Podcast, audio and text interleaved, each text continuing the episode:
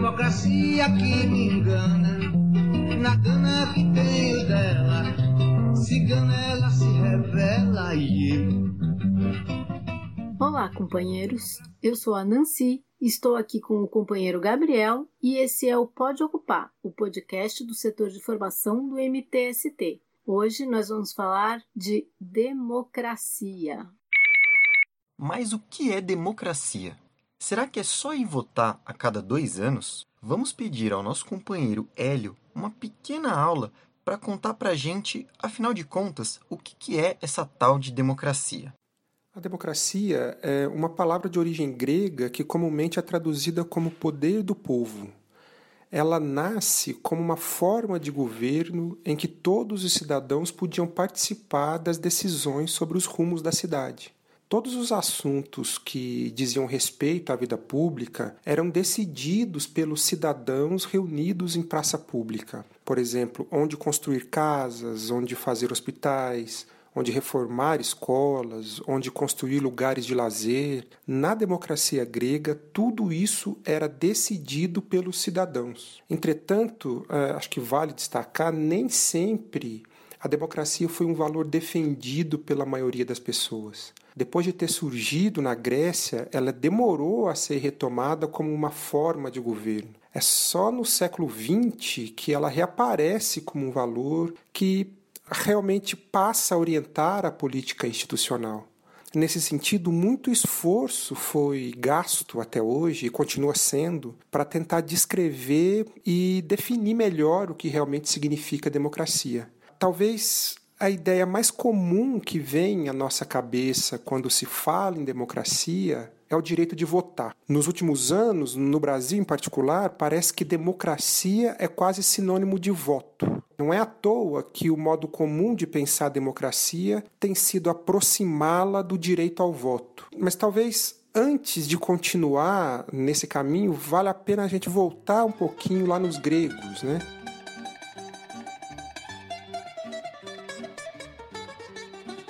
Eu disse que a democracia na Grécia Antiga significava que todo cidadão tinha direito a votar e ajudar a decidir como resolver os problemas da cidade. Uma coisa que comumente passa batido em relação à democracia grega é sobre o papel dos cidadãos. Ok, todo cidadão poderia votar, como a gente viu, mas a pergunta boa aqui é: quem era considerado cidadão? Quem eram os cidadãos? Na democracia grega, mulher não era considerada cidadã. Criança não era considerada cidadã. Os escravos também não. Então, cidadão eram efetivamente apenas uh, os homens adultos que podiam ter escravos e que, portanto, na sua maioria eram homens ricos. A verdade, de fato, é que na Grécia todo cidadão podia votar, mas a gente nunca pode esquecer que nem todo mundo era considerado cidadão. Aliás, poucos homens eram considerados assim. Se a gente voltar para o Brasil, a gente vai ver que algo parecido aconteceu. As mulheres, por exemplo, só puderam votar a partir de 1932. Até a Constituição de 88, os analfabetos não podiam votar. Portanto, no Brasil, só a partir de 88 é que todos puderam realmente ser considerados cidadãos. Mas, bom, aí a gente poderia se perguntar: se a partir de 88 todo mundo pode votar, então hoje desde 88 a gente vive uma democracia. E aí, mais uma vez, vale a gente voltar um pouquinho no início da nossa conversa. Né? A gente deve se lembrar que a forma mais comum de traduzir a palavra grega democracia é pensá-la como poder do povo. Bom, se é assim, é possível a gente dizer que hoje é o povo que exerce o poder no Brasil? Se a resposta for não, então a gente não tem democracia por aqui. Democracia também, uma mãe mais doce que o mel. Só que às vezes Abel mata quem, quem mata Abel. Democracia, e esse é um elemento absolutamente decisivo, não é sinônimo de voto. A democracia não pode ser limitada a isso. Ela não é apenas uma forma de governo, mas a democracia deve ser pensada como uma forma de vida. Existe democracia lá onde o povo puder de fato exercer seu poder. Não apenas através do voto, mas decidindo junto os rumos que a cidade e o país devem tomar. Se o povo não pode decidir quanto receber pelo seu trabalho, se não pode decidir qual a melhor escola para matricular seus filhos, se não pode decidir onde vai morar, se não pode decidir a distância entre a casa e o local de trabalho, então não há democracia. Não há democracia onde o povo exerce seu poder exclusivamente no momento do voto e em todo o resto ele é submetido e às vezes de forma brutal a obedecer ordens que ele não pode mudar. Para terminar, eu diria que se eu pudesse dizer em uma frase, democracia é poder do povo e não apenas poder do voto. Olha só, quer dizer então que eu elejo meu representante e ele não vai fazer tudo o que eu quero lá no governo, na Câmara, no Congresso, no Senado?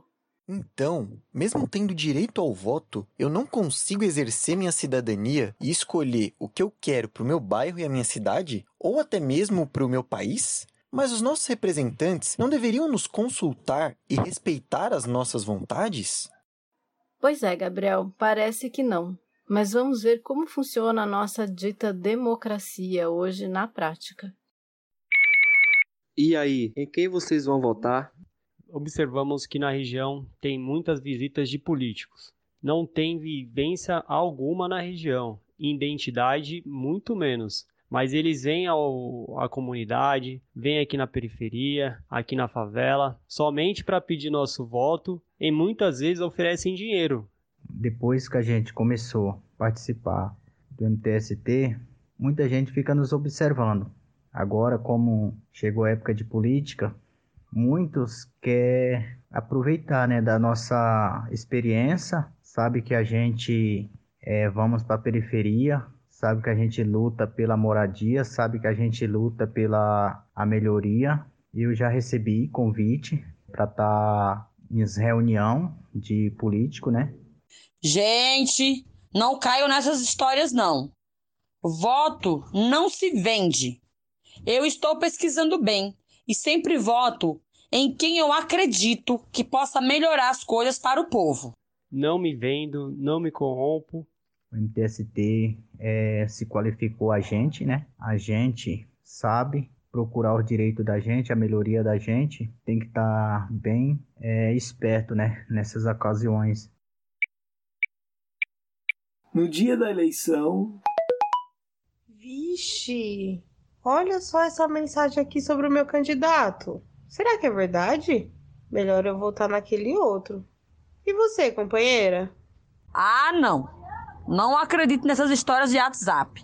É só chegar época da eleição que eles montam esse grupinho. A gente não sabe nem de onde vem.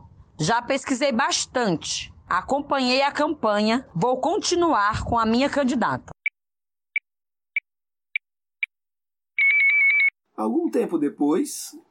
Em Brasília, o Senado Federal concluiu hoje a votação da proposta de emenda constitucional da reforma da Previdência. Criticadas pela oposição, as novas regras para se aposentar no país devem entrar em vigor na segunda quinzena de novembro. Olha só, companheira, aquele safado mentiroso em quem eu votei votou a favor da reforma da Previdência. Pode isso? Eu não elegi ele para isso. Pois é, menina. Pior que a minha candidata votou contra a reforma, mas não adiantou nada, porque a reforma passou. Agora que a gente não se aposenta mesmo. Quem consegue comprovar 15 ou 20 anos de contribuição? Ou trabalhar 35 ou 40 anos para ter aposentadoria integral?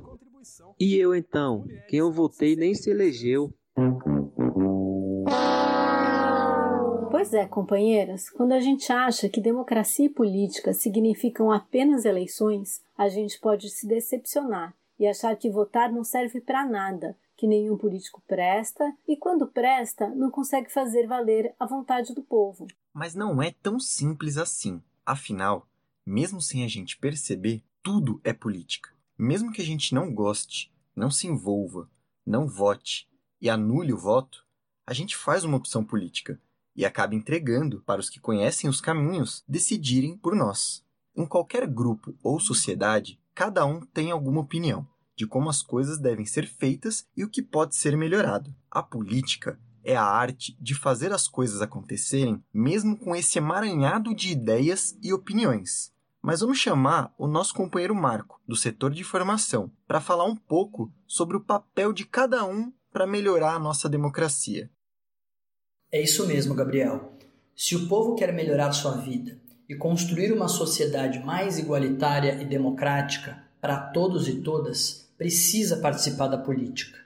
Não pode abandoná-la nas mãos de quem vai utilizar o poder político e os espaços de decisão sobre a vida coletiva para satisfazer suas necessidades pessoais ou de um grupo seleto de banqueiros e grandes empresas. E para isso, é preciso sim votar com consciência sobre as propostas e o histórico de um candidato e do seu partido. Mas isso não basta. É preciso também acompanhar as decisões e as políticas implementadas pelos vereadores, deputados, senadores e pelos chefes do executivo, como prefeitos, governadores e presidente. É preciso cobrar, denunciar e protestar quando for necessário. A pressão do povo nas ruas já conquistou muitas coisas, a rua ainda é o principal espaço público de disputa política, onde podemos impedir retrocessos, reivindicar nossos direitos e construir uma sociedade melhor. Além disso, é possível participar de espaços de tomada de decisão sobre questões que dizem respeito à comunidade, ao bairro, à cidade ou mesmo ao país, como é o caso dos conselhos, comissões e comitês, que servem justamente para que a população participe de decisões que afetam a coletividade. Por exemplo, temos o Conselho Nacional de Saúde, o Conselho dos Direitos Humanos e da Educação, ou também a Comissão de Combate ao Trabalho Escravo e a Comissão de Combate à Discriminação à População LGBT. Esses órgãos são muito importantes para a ampliação da democracia participativa, pois permitem ao povo fiscalizar e denunciar políticas públicas, participar de uma decisão importante que irá impactar suas vidas e a de outras pessoas, como no caso de órgãos consultivos, que, como o próprio nome nos informa, convidam a população a ser ouvida, ou mesmo participando ativamente da tomada de decisão, com poder de voto, como no caso dos órgãos deliberativos. Não sei se vocês se lembram, mas no ano passado, Bolsonaro tentou extinguir por decreto uma série desses órgãos de participação popular em mais uma demonstração de que a sua política não é guiada pelas necessidades da população e para ampliação da democracia. Mas a sua investida autoritária, felizmente, foi barrada pelo STF, que julgou a ação inconstitucional. E você? Como tem atuado nos diferentes canais de participação em luta social. Se a política não serve para outra coisa senão melhorar a vida da população, precisamos ocupá-la e colocá-la efetivamente a serviço das necessidades e dos direitos do povo. É o pior de todos os sistemas, com exceção de todos os outros. A democracia é o pior de todos os sistemas, com exceção de todos os